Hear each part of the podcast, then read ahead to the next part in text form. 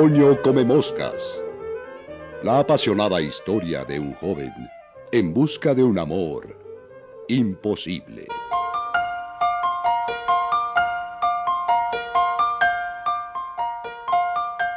Toño come moscas. Hombre o niño. Patricia. Maestra o ángel. Una dramática historia de esperanza, celos y rivalidades, donde la escuela y el amor están separados por un abismo insondable.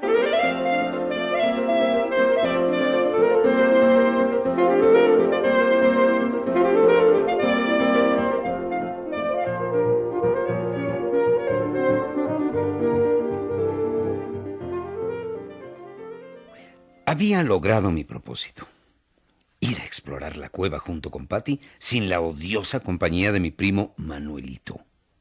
El viejo truco de tapar el escape de la camioneta funcionó a las mil maravillas. Él no podría llegar a tiempo a su junta y mucho menos alcanzarnos para ir con nosotros. Pude convencer a Patty para que entráramos solos. Pero sucedieron cosas... Ay, que yo no esperaba.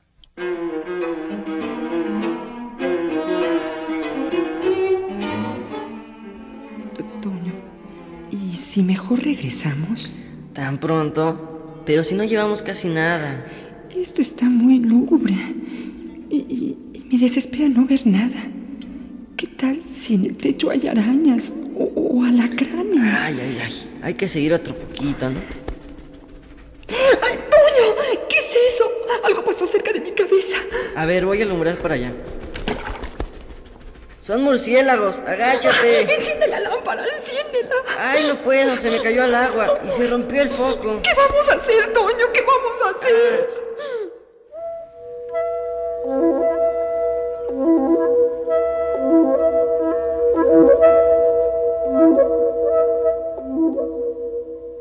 La oscuridad se había hecho total. Patricia y yo no alcanzábamos a ver ni siquiera la punta de nuestras narices. Lo malo es que en la confusión y el susto por los cientos de murciélagos que volaban a nuestro alrededor, perdimos la noción de la dirección. El túnel era completamente recto, sin entradas adicionales que pudieran confundirnos como para equivocar el camino. Pero, ¿hacia dónde tendríamos que caminar? Era preciso decidir por uno de los dos lados. Pero ¿iríamos en la dirección correcta? ¿Lograríamos salir de la cueva o por el contrario, nos adentraríamos más en ella?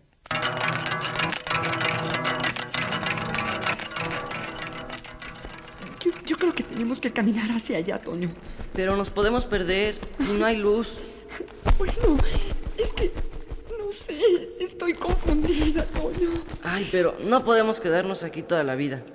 Vamos por donde tú dices. ¿Cómo no trajimos otra lámpara? Ay, ¿Por qué no esperamos a Manuel? ¡Qué Ah, bárbaros! ah, espérame. Creo que yo traigo unos cerillos. ¿Cerillos? Eh, creo que sí. ¿Por qué? Ah, los usé para. Ah, para encender el quinqué del tejado. Cuando descompuse la camión. Ups. ¿Qué estás diciendo, Toño? No, no, no, nada, nada, no me hagas caso. Es tu culpa que estemos aquí perdidos. Tú lo ideaste todo. Eres el causante de esto. No te enojes, Patty. Lo hice por ti. ¿Por mí? Es que yo, yo te quiero. Siempre lo había mantenido en secreto, pero quiero, quiero que seas mi novia. ¿Estás loco? No eres más que un niño. Un niño caprichoso y berrinchudo. No soy un niño. Eso es lo que eres. Niño, niño, niño.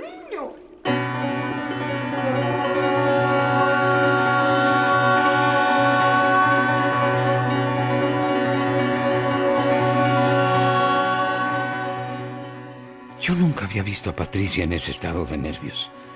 Y menos tan enojada conmigo. ¿Qué digo enojada? Estaba furiosa. Yo solo había echado a perder todo. Se oía tan histérica y desesperada que estaba seguro de que no me perdonaría nunca. Yo también estaba resentido, dolido. Me dijo niño con tanto desprecio. Pero era el momento de demostrarle que aunque no tuviera su edad, yo sería capaz de protegerla y llevarla a la salida. Lo primero, sí, era conservar la calma. Si yo me dejaba llevar por la desesperación, ninguno de los dos tendría cabeza suficiente como para salir del problema. Más tranquilo, más tranquilo. Busqué y encontré la caja de cerillos. Eh, iba a encender uno, pero pensé, espera, Toño, no sabes cuántos hay. No los desperdicies. Así es que, a ciegas, abrí cuidadosamente la cajita y ayudándome con el tacto pude comprobar que nada más había dos cerillos que por fortuna se sentían secos. Patricia, encontré los cerillos, pero nada más son dos. A ver, dámelos, dámelos. Te digo que me los des, Toño. Con cuidado, por poco y los tiras. Estás muy nerviosa. Cálmate. Perdón, es que... Es que ya no quiero estar aquí. Siento que me ahogo. Es como, como si estuviera en la tumba. No te preocupes, es mi culpa. Pero yo te voy a sacar de aquí, lo prometo. A ver, enciende un cerillo. A ver si podemos reconocer el camino. A ver, ahí va. Pero no lo mires directamente para que no te deslumbre. No, no, no. Oh, ¡Ay, qué horror! Todo se ve igual. Ay, hubiéramos dejado una marca o algo. Caminemos hacia allá, por donde te había dicho. Ah, mira, una vara. Me va a servir de bastón. ¡Auch! Me quemé. Ay, se acabó la luz. Y ahora solo queda uno.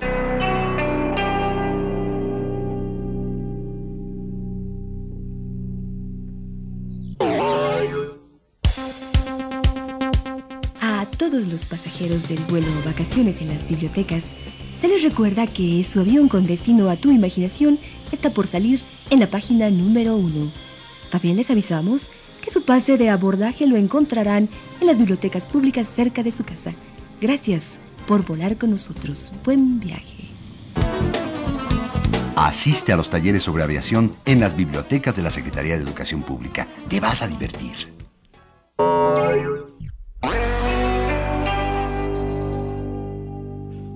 Ciegas, comenzamos a caminar con la ayuda de la vara que había recogido. Eh, Yo sabía que si la dirección era la correcta no corríamos ningún riesgo. Lo malo era que si caminábamos hacia el fondo, ahí no sabíamos lo que podía esperarnos. Mi mayor preocupación es que nos encontráramos con un pozo o un agujero por el que pudiésemos caer. Yo comencé a sospechar que habíamos equivocado el camino, cuando, después de algunos metros, sentimos que... ¡Ay! ¡Ay! ¡Qué grandes telarañas se nos pegaban en la cara y en la ropa cada paso! ¿Y si hubiera arañas venenosas? ¿O alguna otra limaña? Iba a abrir la boca para decirle a Patricia que volviéramos sobre nuestros pasos cuando...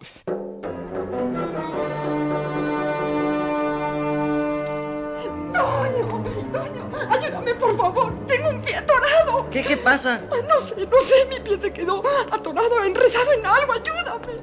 Voy a encender el cerillo. ¡Ay, qué horror!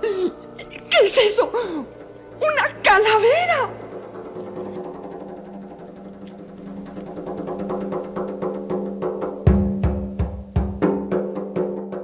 En efecto, era un esqueleto.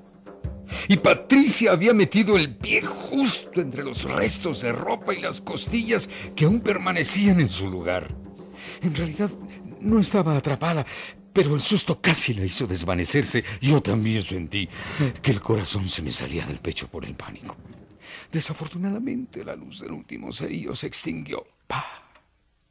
Y volvimos a quedar sumidos en la oscuridad, deslumbrados y muertos de miedo por el cuchillo que el cráneo tenía clavado exactamente en una de las fosas. Definitivamente debíamos regresar. caminar hacia el lado contrario. Ese cadáver no estaba cuando entramos. Y por lo tanto, claro, estábamos adentrándonos aún más. Y si en la cueva se ocultaba un asesino, un asesino que nos estuviera esperando más adelante para hacernos lo mismo. Antes de que ninguno de los dos dijera ni media palabra, nos encontrábamos corriendo a todo lo que daba nuestras piernas, chocando contra las paredes, tropezando, cayendo al lago, enredándonos con los murciélagos que volaban asustados dentro de la cueva, golpeando nuestra cabeza contra alguna viga. Corre, Patty, corre. Toño, allá veo una luz. Ha de ser la salida. Sí es. Ah, ya alcanzo a ver los árboles. Gracias al cielo. Estamos salvados. Te dije que te iba a sacar. Esto no lo voy a olvidar.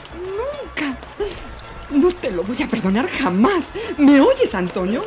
Jamás, nunca. Válgame, pues qué caras traen ya nomás. Que no se divirtieron en el paseo. ¿Eh? ¿Estás aquí, Manuel? ¿Y no fuiste capaz de entrar a buscarnos? Encontramos un cadáver. Hay un asesinato y nosotros pudimos ser los siguientes. ¿De qué te ríes? Ah, yo ya sabía que eras un rajón, Manuelita. Así que se encontró una la huesuda. Pues es lo menos que podía pasar después de que me costó tanto trabajo convencer al maestro Patito para que me prestara el esqueleto de la escuela. No lo habrán roto, ¿verdad? Ajá, así que fuiste tú. ¡Qué bárbaro, Manuel! ¿Y qué dijiste, pues? El menso de Manuel no se va a dar cuenta de lo que le hice a la camioneta, ¿verdad? A ver si así se te quitan los malcriados, Quinkle. ¿Y yo? ¿Y yo? Yo no cuento, ¿verdad? A mí me hicieron creer los dos que ya se iban a estar en paz. Pero claro, no pueden pensar más que en sus pleitos tontos. Y a mí, que me apachure un tren, ¿verdad? Perdóname, pues, no fue mi intención. Yo no pensé que... ¡Ya, no me hablen! No quiero saber nada de ustedes. Para mí es como si se hubieran muerto los dos. Y vine a decir patita a... ya sabes quién. Hombres, hombres, no es para nada. De hoy en adelante ni con sotano.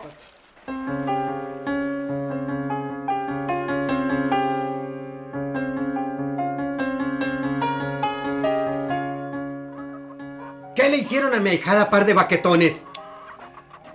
No les estoy hablando. ¡Contesten! Oh, nada, pa, pues... No, no, no, ahora no me vengan con disculpas. Patita no me ha dicho nada porque además de ser una buena muchacha es muy discreta. Pero, contéstenme, le estoy preguntando a ustedes, ¿qué pasó? Oh. Ay, yo no quería que las cosas salieran así. Ni una lágrima, no quiero lloriqueos aquí. Lo que quiero saber es qué le hicieron a mi ahijada. Ustedes están muy equivocados si creen que no hay nadie que la defienda de un par de gañanes poca ropa, ¿eh? ¿Qué pasó? Con un caramba, que me respondan, les digo. Ay, es que no nos dejas, tío. ¿Quién no lo deja hablar? Pues tú, papá. Apenas comienzo a explicarlo, luego nos callas. Sí, es cierto, ¿verdad? Pero no crean que me tienen tan contento. Tú, Manuel, por lo pronto, te vas a encargar de ir a limpiar los corrales de los puercos, a ver si así se te quita lo estirado y lo presumido, ¿eh? Gacho. Y usted, jovencito, usted le va a ayudar. Ándele. Vamos a ver si así completamos la piara de marranos. ¿No le dicen a usted come moscas? Bueno. Va a ver acá en los chiqueros cómo va a encontrar más moscas de las que ha visto en toda su vida, ¿eh? Bueno, órale, órale, a trabajar. Alguna semana por lo menos a ver cómo se comportan. Ah, y cuidadito con hacerle pasar otro mal rato a mi ahijada porque se las van a ver conmigo, ¿eh?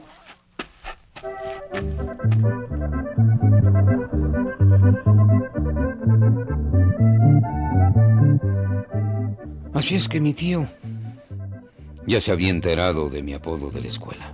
Seguro que Patricia le había contado. No me hubiera importado mucho que mi tío supiera lo de come moscas, pero lo que sí me daba coraje Es que me lo hubiera dicho delante de Manuel. Conociéndolo, ya imaginaba yo lo que me esperaba. Nada se tardó el muy chismoso. A los pocos días, toda la chiquillada apenas pasaba, me comenzaba a gritar.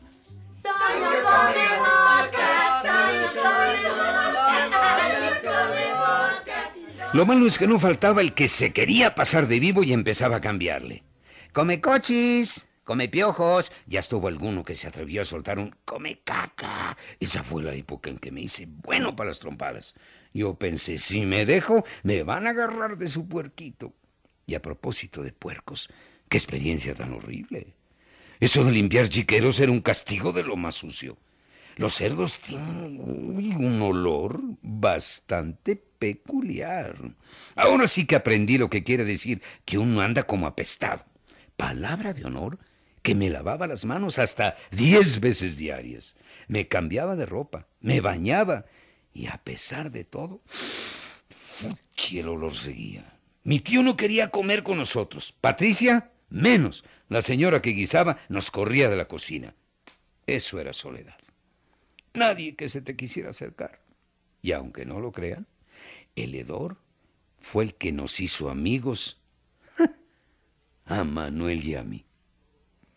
Solo yo lo aguantaba a él y él a mí. Así que si uno de los dos quería estar acompañado o platicar, pues no le quedaba otra que buscar al compañero de desgracias, o como quien dice, al hermano de chiquero. Poco a poco se nos fue pasando el coraje a los dos. Al fin y al cabo, Patricia había dejado de ser manzana de la discordia. Para ella, como si hubiéramos muerto. No nos hablaba, no nos veía, nada. Nos volvimos transparentes.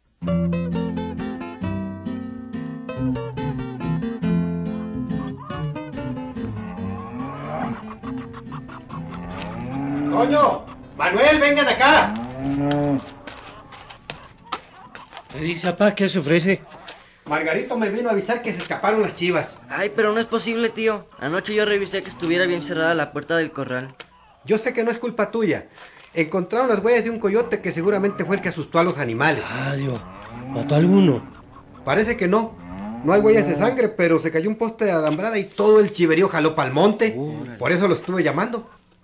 Les voy a levantar el castigo para que me ayuden a ir a buscar y encerrar en los animales, ¿eh? Órale, yo sí le entro. De puerco y estoy hasta el gorro.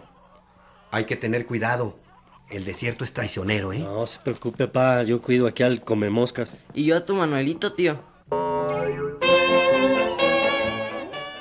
¿Sabías que en la ciudad no solo puedes ver animales en el zoológico? Existe un lugar con miles de especies que nunca habías visto. Además, están en completa libertad y en su medio ambiente. Ah, que no sabes dónde. Pues en las bibliotecas públicas. Sí, ahí están los libros que quieras sobre animales. Documentales, datos científicos, historias, leyendas y muchas cosas más.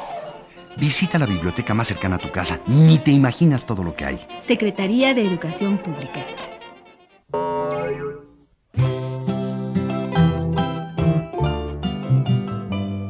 Buscar chivas en el desierto no es nada fácil. En primer lugar, por el calorón que hace. Además del sol, el suelo se calienta tanto que es como caminar por un comal que se quedó sobre la lumbre encendida. Por otro lado, la misma naturaleza de las cabras hace que busquen los cerros, por lo que es bastante complicado seguir sus huellas. Manuel y yo llevábamos caminando varias horas y de las chivas no veíamos ni el polvo. Y como ya no sabíamos para dónde jalar, pues decidimos trepar a uno de los cerros, el más alto, para ver si desde ahí lográbamos localizarlas.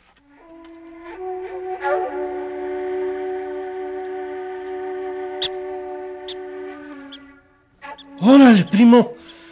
Échale fibra. Ahí voy. Ay, pero esto está muy resbaloso. No hay de dónde agarrarse. Usado ahí, primo. Esas piedras son muy traicioneras. Se desmoronan bien fácil. Ay, no me queda de otra que ir a cuatro patas. Cuidado, no te salga un alacrán. ¿Hay alacranes? Pues claro, estás en el desierto, ¿no? Además, ah, viven ahí abajo de las piedras de esas. Ay, órale. A ver cuándo me vuelves a traer. A dar otro paseíto, ¿no? Ahí está. Ahí están las chivas. Voy a bajar corriendo a atajarlas, primo.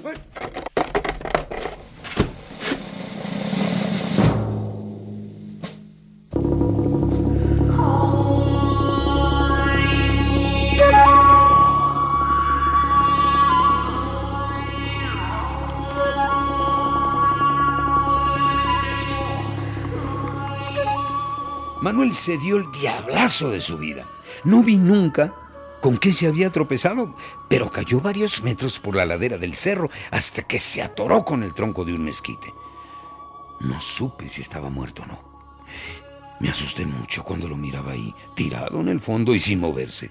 Por suerte, su cabeza ha sido siempre más dura que las piedras, porque si no, quién sabe.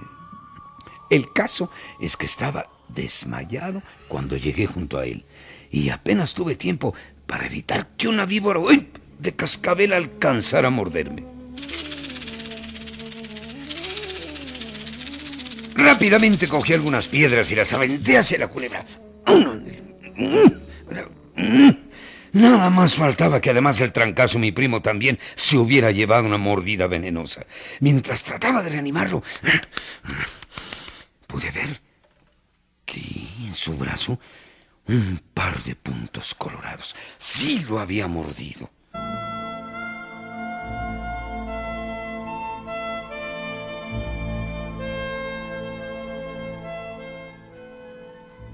¿Qué pasó? ¡Ah! ¡Ah! Me duele, Toño, me duele, primo. Ay, ¿en dónde, Manuel? ¿En dónde te está doliendo? En todas partes, primo. Ahora sí quedé como, como gato del rancho, primo. Todo magullado y arañado. ¡Ay, ay! Ay, ¿y no te rompiste nada? Creo que no, primo, pero... Como que vi una culebra antes de pegarme en la cabeza. ¿Tú la viste? Híjole, creo que te mordió en el brazo. Ahora sí me fastidié. Me va a morir, Toño. Ay, no te apures. Me va a morir, Toño. Ahorita voy a avisar al rancho. No, no, ni para qué. Ya que a que vas y vuelves, a mí ya me tocó enfriarme. No te vayas, primo. Me va a morir aquí solo, ¿luego qué? ¿Qué? ¿Cómo? ¿Y para que luego me andes apareciendo en las noches? Claro que no. Vas a ver que te vas a poner bien, Ah. hombre. Tú sabes sacar el veneno, primo. Bueno, pues, no. Te voy a enseñar, te voy a decir bien. Mira, busca el paliacate aquel que traigo aquí en la bolsa de atrás. Ahora, enróllalo y amárralo fuerte, punta con punta, bien apretado, que no se zafe, primo. Ay, ¡Ah! ya está. ¿Y ahora? ¡Ah! Me lo vas a poner en el brazo y le vas a dar bien vueltas, que apriete bien. Para que el veneno no pueda ya correr. Apúrate, primo, ándale. Voy, voy. Ahora, acá con la navaja. Haz un corte profundo, profundo, donde están los puntos de la mordida. Ay. Profundo. ¿Y si te duele? Oh, duele más morirse, sea tarugo. Híjole, esto es como en las películas. No más que en esas es de mentiras todo, Toño. bueno. Aquí es de verdad. Así que ya deja de perder el tiempo. Chupa la herida para que salga el veneno. No te lo vas a tragar. Escupe todo. Guácala. Pero a mí no me gusta andar vampireando. Si me muero te voy a venir a jalar las patas. Vas a ver si no, desgraciado. No, no, no, ahí voy, ahí voy, ahí voy. Ándale.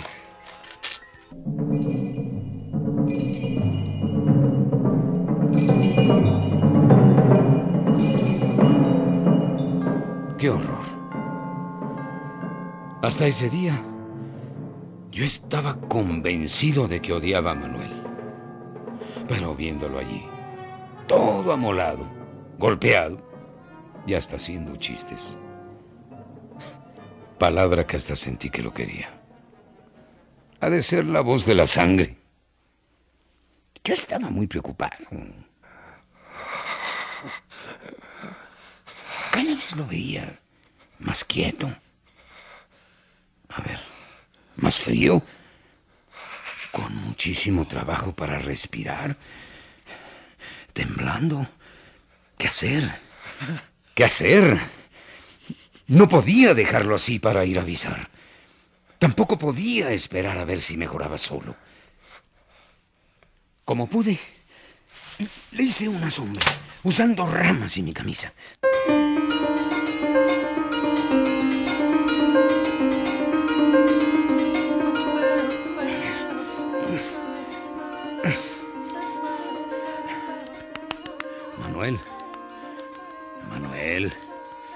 Manuel.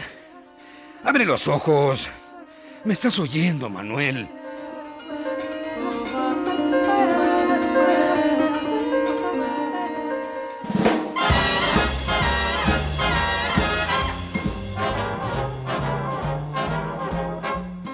¿Logrará Toño convertirse en un verdadero hombre?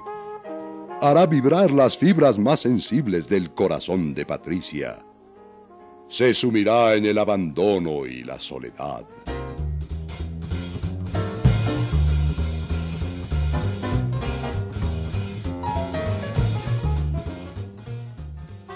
No se pierda el siguiente capítulo de Toño Come Moscas que ha llegado hasta ustedes bajo el patrocinio de Radio Educación y los libros del Rincón. Con una narración de José González Márquez, participaron en este capítulo Eugenio Álvarez, Maite Ibargüengoitia, Herando González y Cruz Mejía. Una historia original de Ramón Cordero. Musicación, Elia Fuente. Controles técnicos y ambientación, Alejandro Ramírez. Efectos físicos, Connie Pasalagua. Asistencia, Verónica Tapia. Dirección y realización, Marta Romo. Una producción de Radio Educación para los libros del Rincón. Secretaría de Educación Pública.